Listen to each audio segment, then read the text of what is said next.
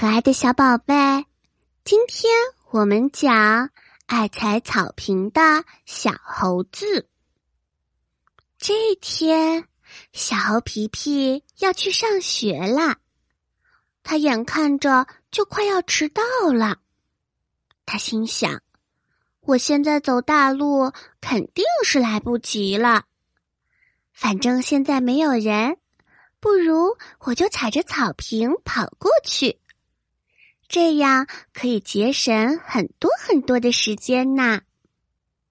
于是他急匆匆的从草坪飞跑了过去。第二天，小猴皮皮慢悠悠的往学校走。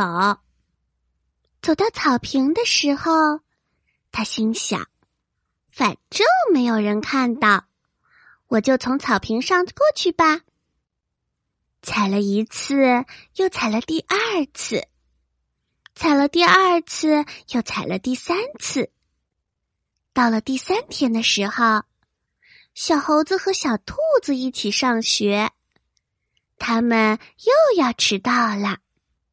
小猴子对小兔说：“小兔，我带着你往草坪跑，这样我们肯定不会迟到的。”正当他们准备要跑过去的时候，山羊奶奶看见了，连忙制止住了他们。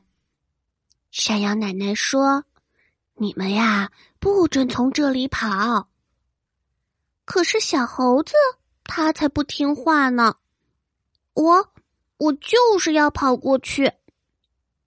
山羊奶奶指着草坪说：“你们看。”这里的小草已经被踩秃了。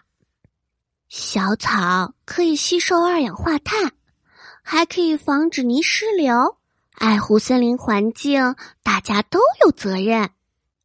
听到这里，小猴子惭愧的低下了小脑袋。